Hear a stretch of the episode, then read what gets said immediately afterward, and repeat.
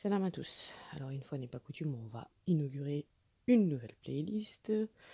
Celle-ci intitulée Les Grandes Dames, qui est dédiée aux femmes que moi je considère avoir apporté quelque chose à l'humanité et euh, qui peuvent être euh, source de modèles.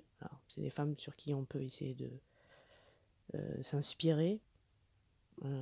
à défaut de pouvoir reproduire ce qu'elles ont fait, au moins essayer de, de, comprendre ce qui a fait d'elles des femmes importantes et qui ont compté. Donc la première que j'ai choisie, c'est Dolores Ibaruri, mieux connue sous le pseudonyme de la Passionaria.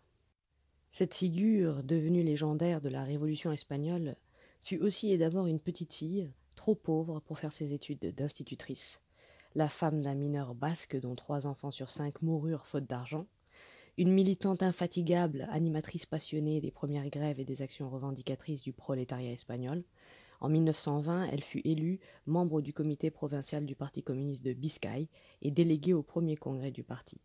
Ainsi commença la carrière politique d'un des personnages les plus extraordinaires et les plus authentiques qu'ait connu le mouvement prolétarien. Très informé, écrit avec beaucoup de précision et de simplicité en même temps que de mordant et d'enthousiasme, les souvenirs de la passionnariat couvrent quarante années d'histoire sociale et révolutionnaire en Espagne et en Europe. Au commencement était le minerai. Des trois provinces qui composent ce qu'on nomme aujourd'hui le Scadi, hier le Scaleria, c'est la Biscaye qui est la plus souvent citée, la plus célèbre, la plus connue, à tel point qu'elle a donné son nom à tout le Pays basque. Il n'y a en Biscaye, et c'est dommage, ni Giraldas, ni mosquée, ni alcazar, ni aqueduc, ni maison suspendue, ni cathédrale gothique. Il n'y a pas non plus de ces grandes plaines désolées, semées de moulins capables de rendre fous des chevaliers errants, ni bain de princesse, ni muraille romaine, ni patio de rêve, ni pont du diable, qui donnent de la couleur et du caractère aux autres régions de la péninsule. La Biscaye ne doit sa réputation qu'à elle-même, à son peuple dont l'origine et la filiation sont mal définies, à sa langue qui ne s'apparente à aucune langue connue, à ses hommes entreprenants, rudes, endurants, taillés au ciseau, en lutte perpétuelle avec une terre âpre qui résiste au soc de bois et que le fer seul entame, aux prises avec un océan sauvage où souffle la tempête, la traîtreuse galerne dont le souffle humide couvre de pluie et de brumes persistantes les montagnes et les vallées de la Vasconie millénaire. Quand les Grecs et les Romains faisaient l'histoire et que l'Espagne était une province romaine, la réputation des Basques s'étendait aux confins du monde connu entretissé de mythes et de légendes sur le caractère et les coutumes des Basques et sur les richesses que recelaient les entrailles de leurs montagnes. L'admiration des historiens se portait en particulier sur un fantastique mont tout en fer qui se levait sur les côtes escarpées du septentrion péninsulaire et dont les versants plongeaient dans l'orageuse mer Cantabrique. Et il n'y avait là ni invention, ni imagination de leur part dans ces allusions à la montagne de fer. Un richissime gisement de minerais de fer s'étendait, presque sans interruption et à fleur de sol, depuis la province de Santander, aux limites de la Biscaye, jusqu'à San, Miguel de Bazzori, à l'ouest de Bilbao, sur une étendue de plus de trente kilomètres, donnant une teinte particulière à la chaîne montagneuse où se trouvaient les filons. De ce minerai, qui constituait une immense richesse, on n'exploita pendant des siècles qu'une infime partie, qui ne servait alors, qu'on était déjà en plein temps moderne et que la révolution industrielle avait eu lieu en divers pays d'Europe, qu'à alimenter les forges rudimentaires qui existaient dans la région. Ce n'est qu'au milieu du siècle dernier que ces forges furent remplacées par les hauts fourneaux et par les grands ateliers métallurgiques qui firent du Pays basque le berceau de l'industrie lourde espagnole. De ces forges situées sur le long des torrents ou dans les montagnes mêmes, comme le prouvent les terrils trouvés en divers endroits, sortaient, après un long et coûteux processus de fusion et de concentration du minerai, une fois le fer obtenu, les socs et les faux que réclamait l'agriculture. Les bandages de roues des chariots à bœufs, les chaînes et les plaques ouvragées des âtres, les trépieds, les pincettes, les poêles, les pelles et les broches des cuisines de village, les clous et les fers forgés du bâtiment, les enclumes et les bigornes des forges, les fers à cheval, à mulet et à bœufs, les cercles des barriques de tonneaux, les haches et les coins euh, de bûcherons, les pics, tarières euh, et outillages employés dans les exploitations minières, les ancres, harpons, ferrures et charpentes des navires et des barques de pêche, et toutes sortes d'instruments et d'outils d'usage courant. Les versants des montagnes se trouvaient les gisements, plus spécialement dans la zone de Somorostro, de Triano et de Galdames, forés par les mineurs en quête des meilleurs filons, ressemblaient de loin à d'immenses ruches occupées par de gigantesques abeilles, dont les alvéoles se modifiaient ou disparaissaient, presque de jour en jour, sous les coups des pics et des tarières que les rudes mains d'hommes rompus à ce pénible travail maniaient avec force et agilité. La teneur en fer du minerai basque était extraordinaire. Alors que les meilleurs minerais étrangers titraient 48%, ceux de Biscaye atteignaient 56% et plus de fer. Appréciant à sa juste valeur l'importance de ce minerai pour l'économie nationale, le fameux dramaturge espagnol du XVIe siècle, Tirso de Molina, dans sa célèbre comédie La prudencia en la mujer, écrivait Grâce au fer de la Biscaye, l'Espagne conserve son or. Ah, je viens d'entendre une sorte de grondement de tonnerre. Donc désolé, je reprends. Ce n'était malheureusement là qu'une supposition gratuite du poète l'incurie et l'incapacité des classes dirigeantes espagnoles abandonnèrent à des mains étrangères non seulement ce qu'il restait d'or dans les coffres quasiment vides de l'État espagnol, mais aussi le fer, grâce auquel ces réserves d'or eussent pu être conservées et augmentées. Dépourvus de sens national, euh, se satisfaisant des miettes que leur offraient les profiteurs étrangers des richesses minières espagnoles, ces classes dirigeantes livrèrent peu à peu à la convoitise de l'extérieur le cuivre, le plomb, le zinc, l'étain, l'argent, le mercure, qui se trouvaient en abondance dans le sol et le sous-sol espagnol, privant ainsi l'Espagne des éléments et des ressources qui eussent pu constituer la base de son développement industriel et de son indépendance économique et politique.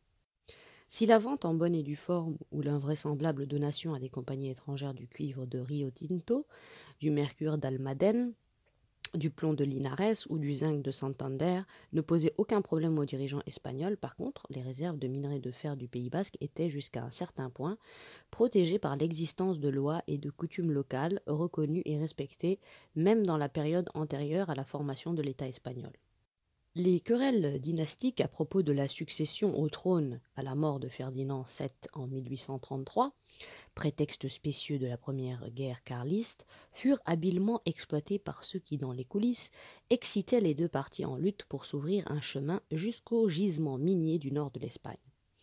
Partant du fait exagéré et déformé que le Pays basque avait soutenu Don Carlos, qui disputait la couronne d'Espagne à la fille de Ferdinand VII, le gouvernement de Madrid, en instaurant la paix après le Convenio de Vergara en 1839, abolit arbitrairement et injustement les droits particuliers basques dont l'origine se perdait dans la nuit des temps. Il n'est pas besoin de faire un grand effort d'imagination pour comprendre que le prétexte brandi par le gouvernement de Madrid pour justifier la suppression des fueros, c'est-à-dire des lois particulières à une région et lui garantissant certains privilèges, et des libertés de l'Euskadi, n'était qu'une grossière duperie politique servant à dissimuler des plans à long terme élaborés dans des chancelleries étrangères qui s'intéressaient à l'exploitation et au profit des richesses minières du Pays basque. Il est bien exact que les villages basques prirent part dans la lutte aux côtés du prétendant entraîné dans la guerre par l'Église qui soutenait la cause carliste et par les groupes plus traditionnellement réactionnaires de la région, qui voyaient en Don Carlos le défenseur de la religion et des fueros. Mais il n'est pas moins certain que les villes, centres névralgiques du commerce de la vie économique et politique du pays, restèrent aux côtés du gouvernement. C'est précisément dans la capitale de Biscaye, dans ce Bilbao glorieux et héroïque des sitios, qui sont sitios en souvenir de sa résistance aux nombreux assauts des carlistes, la ville de Bilbao a reçu la dénomination de Ciudad de los Sitios, la ville maintes fois assiégée. Plusieurs fois assiégée par les carlistes et toujours imprenable que l'on asséna le coup de grâce à l'armée carliste. C'est là que furent dispersées les troupes du prétendant. De là furent repoussés jusqu'à la frontière française les derniers Mohicans de Don Carlos. Les représailles politiques du gouvernement de Madrid contre le peuple basque n'en étaient que plus injustes et révoltantes. Et comme ce qui ruine l'un profite à l'autre, ce que le peuple perdait en liberté et en droits nationaux allait profiter à la bourgeoisie du pays et à celle de l'étranger, devant lesquels s'ouvrirent d'exceptionnelles possibilités d'enrichissement. Car ici comme partout ailleurs, le développement du capitalisme se frayait un chemin en détruisant sans aucune considération tout ce qui pour les peuples est vital et sacré la liberté, l'indépendance, les coutumes et les traditions, les rapports sociaux et familiaux. À la faveur des décisions royales et sous l'impulsion des puissances qui tiraient les ficelles de la politique espagnole de l'époque, s'amorça l'exploitation sur une grande échelle des richesses minières du Pays basque. On mit fin à l'exploitation individuelle des gisements à laquelle tous les habitants du pays avaient droit et accès. On fixa des conditions et des lois qui réglementeraient au profit de quelques-uns l'extraction du minerai. Les forges particulières cessèrent d'être approvisionnées régulièrement. Les hauts fourneaux anglais, français et belges exigeaient des millions, des dizaines de millions de tonnes de minerais basques, et on les leur livrait gratuitement. Les lois forales qui auraient pu peut-être freiner le dépouillement des richesses nationales en les exploitant d'une façon plus rationnelle n'étaient plus en vigueur. Grâce à la résistance opposée par les groupes basques qui n'acceptaient pas les conditions du Convenio de Vergara et qui s'accrochaient désespérément à un passé révolu, l'exploitation libre officielle sur une grande échelle des mines de Biscaye ne commença qu'après la Révolution de 1868 et même plus tard quand les dernières illusions de la tradition fuériste se furent effondrées sous les grondements victorieux des canons qui défendaient Bilbao, sonnant l'agonie du carlisme pendant la quatrième et dernière guerre civile du XIXe siècle. La paix rétablie après la défaite du carlisme, toute la Biscaye et plus particulièrement les Encartaciones, c'est-à-dire euh, le district englobant toute la zone minière des environs de Bilbao, qui avait été le théâtre principal des opérations militaires, laissait apparaître de sanglantes blessures produites par la lutte fratricide, témoignant de l'âpreté du combat. Dans les contreforts et les cols du Montano et du Galdames, dans les champs de San Pedro Abanto, de Murieta, de Somorostro et de Sopuerta, de longues lignes brisées de terre retournées indiquaient les alignements des anciennes tranchées et les positions des deux armées. Ces tranchées servaient de fosses communes aux milliers de combattants des deux camps, tombés en luttant, adversaires irréconciliables de leur vivant, qui fraternisaient pour toujours dans la mort. Dans les villages et les hameaux, des femmes en deuil prenaient en main la direction des foyers où manquait le chef de famille. Ni les mères ni les épouses, à qui allait manquer pour toujours l'amour et le soutien de ceux que la guerre avait tués, ne pouvaient s'expliquer pourquoi étaient morts leurs fils, leurs maris, leurs frères et leurs pères dans ce combat absurde, criminel, qui détruisit les foyers, ruina les familles, semant dans chaque ville, chaque village, parfois parmi les descendants d'une même souche, d'un même sang, la semence de la haine de Caïn, de la vengeance, d'une hostilité irrémédiable. Elles évoquaient ceux qui étaient partis pour ne pas revenir, poursuivant un rêve chimérique, portant fièrement le béret rouge des soldats carlistes ou le béret noir des libéraux, et qui maintenant pourrissaient anonymement, confondus dans la même fosse ouverte au bord du chemin, à l'abri d'une étrait ou d'un bois de chêne, et elles se demandaient avec une douloureuse angoisse Pourquoi, mon Dieu, pourquoi? On pleurait encore les morts, on priait encore en famille, aux heures des repas, pour les absents. Dans les cimetières de village, les mères et les veuves continuaient à étendre sur les tombes, le dimanche et les jours de fête, les nappes blanches sur lesquelles, dans de modestes bougeoirs de bronze que chaque famille conservait comme des reliques, brûlait la flamme du souvenir et de la dévotion aux morts inoubliés, alors que déjà dans les vallées et les montagnes des encartaciones résonnaient des propos en langue étrangère, dans lesquels il était facile de trouver la réponse aux pénibles points d'interrogation posés par cette guerre dans des milliers de familles. Des hommes totalement étrangers au pays examinaient d'un regard avide et investigateur les monts et les collines, les champs et les prés, les cols et les ravins, piétinant de leurs souliers ferrés les tombes à peine refermées. Ils mesuraient et délimitaient des terrains qui n'étaient pas à eux. Ils prenaient des croquis, dressaient des plans, enfonçaient des pieux, plaçaient des poteaux, parlaient un jargon diabolique auquel un chrétien n'entendait goutte. Sociétés anonymes, droits propres, concessions, renonciation, expropriation forcée, importation de capitaux, main-d'œuvre à bon marché, exportation de minerais, industrialisation. Le droit public changeait en même temps que se modifiait la notion même de propriété. Hier, ceci était à tout le monde, cela a une famille et cela a une autre. Aujourd'hui, tout appartient à des étrangers. Les bergers ne peuvent plus faire paître leurs troupeaux sur les monts de la commune, ni les voisins faire des fagots dans les bois municipaux. C'est défendu. Le chemin qui mène chez vous n'est plus un chemin, il fait partie d'une parcelle. On le barre avec du fil de fer barbelé malgré vos protestations. Le terrain qui conserve encore les traces des pas de votre grand-père et de votre père est réquisitionné par les nouveaux propriétaires. On a fait une loi qui reconnaît le droit des nouveaux venus, alors qu'elle dépouille les peuples des siens, établis et maintenus depuis des siècles par les us et coutumes. Des noms étrangers s'imposent à vos yeux, en haut des poteaux, indicateurs. Ici, c'est la compagnie Lushana Mining. Là, l'Orconera. Plus loin, la Franco-Belge, la Rothschild, la Galdames. Là-bas, à, Posadero et Corvaron, la McLennan et d'autres de moindre importance.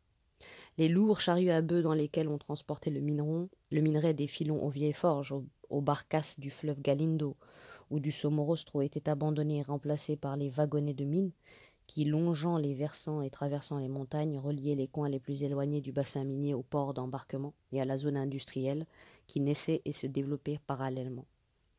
On bouleversait l'aspect géographique du pays. Des montagnes disparaissaient. On éventrait les pentes, on couvrait de décombres les champs et les prés, on mettait les vallées au niveau des collines, on comblait le fond des ravins et des précipices, on tendait des plans inclinés, on ouvrait des tranchées, on construisait des ponts, des tramways aériens se croisaient au-dessus des quartiers ouvriers, au-dessus des bois de châtaigniers et de chênes. Des explosions de dynamite, le graissement des câbles et des wagons, le halètement des locomotives, les coups incessants des pics et des tarières viennent troubler la quiétude de cette vallée autrefois silencieuse. Une nouvelle vie de pleine activité, de nervosité, de soubresauts fermente là où jadis il n'y avait que la paix des montagnes et le calme de la campagne.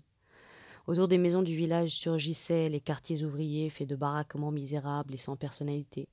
Le village recueilli, endormi dans la paix des champs, se réveillait en sursaut et croissait rapidement pour devenir un ensemble industriel ou un centre d'activité commerciale. On cessa d'entendre les zortzikos, l'air populaire basque dont le rythme est à cinq temps, et les chansons basques qui parlaient de nostalgie millénaire, de guerre, de héros légendaires, de liberté. Euh, Lecheko qui est un dieu du foyer dans la mythologie basque, n'apparaissait plus comme dans la chanson d'Alta Biscar à la porte du manoir pour appeler avec sa trompe de guerre les Basques à défendre le sol envahi par les étrangers. Il invitait maintenant ceux-ci à entrer dans sa maison, et assis ensemble près du foyer autour de la lourde table de chêne, tandis qu'ils mangeaient de la morue grillée et buvaient le cidre doux ou l'aigrelet chacoli, qui est un vin blanc du Pays basque, et que dans les cendres chaudes de la cheminée pétaient les châtaignes mises à cuire. Il discutait avec eux de l'achat des terrains, du prix des actions minières et de la cote en bourse, des obligations des chemins de fer et des compagnies de navigation. La Biscaye s'industrialisait à un rythme fébrile.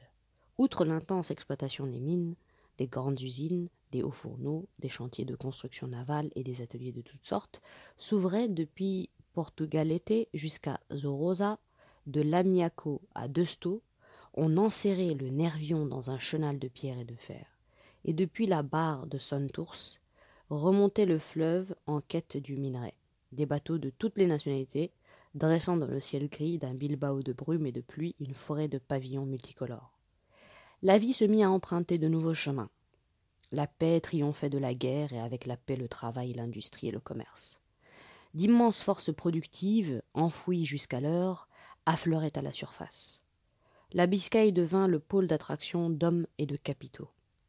Les rancœurs s'atténuaient et les haines des vieilles factions qui avaient ensanglanté le pays à plusieurs reprises s'apaisaient enfin. Une fièvre de production, d'enrichissement, élevait une barrière entre le passé récent et le futur en gestation dans ce présent d'affaires, de transactions, de commerce, d'industrialisation, de dur travail salarié de milliers de travailleurs exploités de façon inhumaine. Une population ouvrière hétérogène venue de toutes les régions agricoles et même des bas-fonds des grandes villes se groupait dans les immondes baraquements dressés dans le voisinage des mines par les compagnies propriétaires ou s'entassait dans les logements des familles de mineurs établis là depuis des générations. L'exploitation des, mines était simple et peu coûteuse. Il y avait peu de déblais à enlever. On n'avait besoin ni de puits profonds ni de galeries souterraines. Le minerai était là, à fleur de terre, montrant de tous côtés son visage ocre ou rouge, violet, qui donnait un aspect particulier à la zone minière où tout était coloré de ces tonalités. Cette exploitation se caractérisait non seulement par la cupidité avec laquelle on dépouillait le pays de ce qui constituait sa principale richesse, mais encore par la façon brutale dont on traitait les ouvriers qu'on y employait. Les mineurs travaillaient de l'aube au coucher du soleil. Sans horaire fixe, ils sortaient de chez eux avant le jour et ne rentraient qu'à la nuit tombée. Les logements que les compagnies minières offraient comme gîtes à ceux qui venaient d'ailleurs ressemblaient plus à des abris pour les bêtes qu'à des habitations.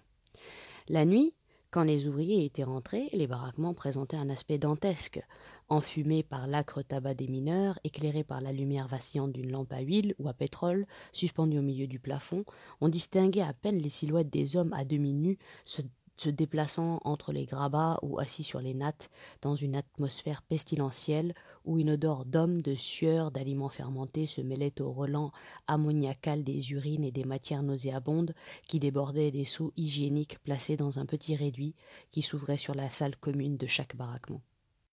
Les hommes dormaient sur des paillasses de maïs étalées sur d'étroits bancs de bois. Ils se couvraient avec leur propre mante, sorte de couverture de laine grossière en usage chez les mineurs et dans lesquelles ils s'entouraient pour se protéger du froid ou de la pluie, et qui, sauf en été, étaient toujours humides ou mouillées.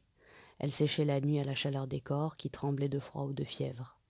Les vêtements des mineurs trempés de sueur et de boue pendaient à des clous au chevet des lits, voisinant avec des harengs, de la morue, des morceaux de lard rance et de la viande fumée, sans compter les maigres chapelets d'ail, d'oignons et de piments dans un mutuel échange d'odeurs et de transpiration.